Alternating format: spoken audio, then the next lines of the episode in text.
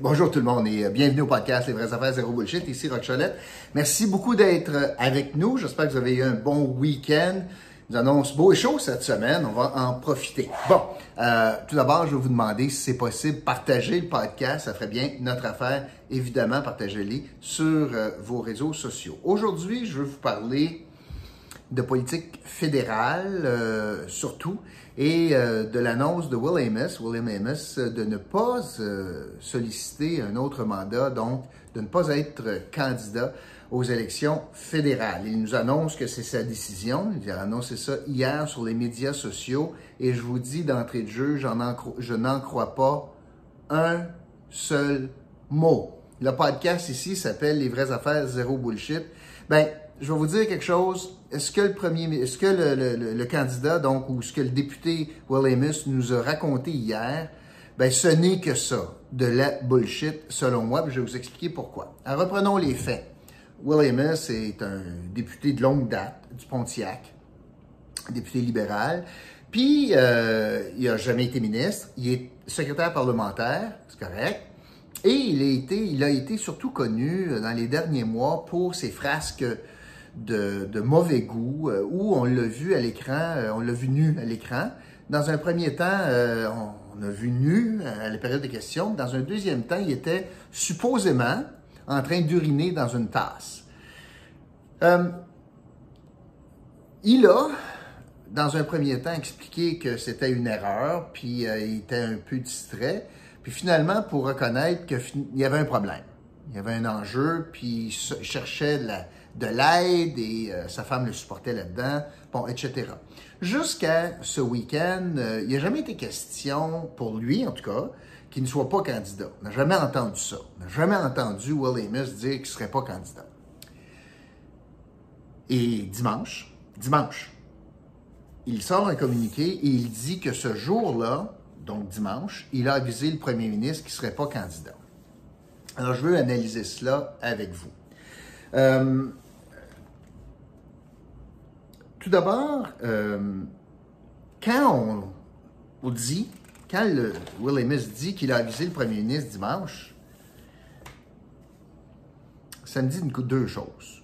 Euh, pourquoi faire ça un dimanche? Déranger le premier ministre ou les hauts placés à son bureau, donc son équipe, aviser le bureau du premier ministre ou lui-même, M. Trudeau, un dimanche, faut que ça soit important en tabarnouche, tu veux déranger le boss le dimanche.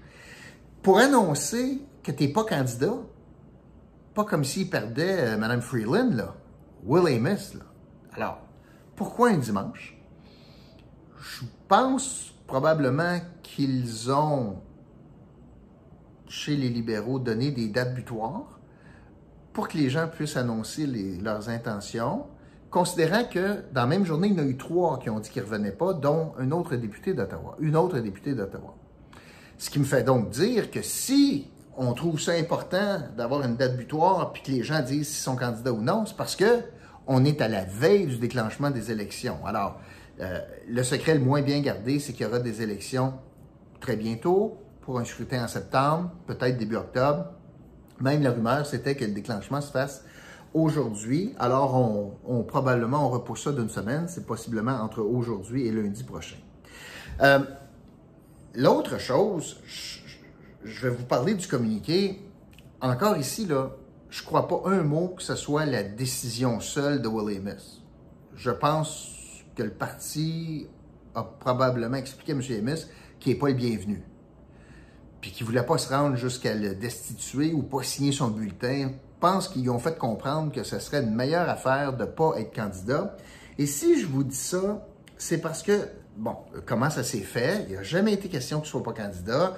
Il nous annonce ça out of the blue un dimanche soir. Le communiqué sort un dimanche soir. Puis le communiqué est ici. J'ai lu ça avec attention. Il y a 1, 2, 3, 4, 5, 6, 7 paragraphes. J'ai encore de la misère à trouver pourquoi il s'en va. Surtout que il commence, il commence, la première phrase qu'il utilise pour parler de son départ, c'est que, ben, il nous dit, la politique, c'est pas la fin du monde. Il y a bien d'autres façons d'accomplir des choses.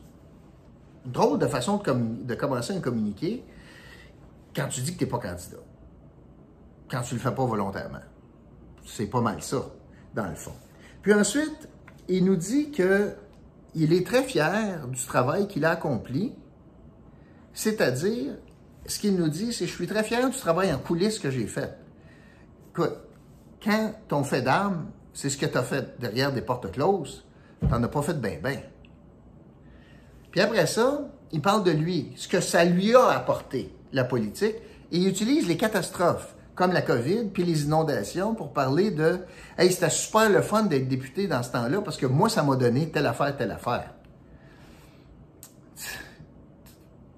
Et je cherche encore, si ce n'est que je veux juste avoir un meilleur équilibre. Le seul endroit où je peux voir un peu de, de, raison pourquoi il quitte, c'est qu'il dit euh, ça va me permettre de. Je veux un job qui va me permettre un meilleur équilibre entre la vie professionnelle et personnelle, mais il s'empresse de dire Mais je ne ferme pas la porte à un retour en politique. Le jour qu'il dit qu'il n'est pas candidat, il ne ferme pas la porte à un retour en politique.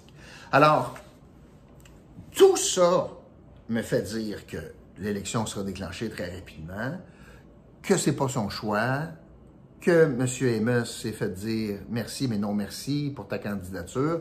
Pas une grosse perte de toute façon, selon le Parti libéral du Canada.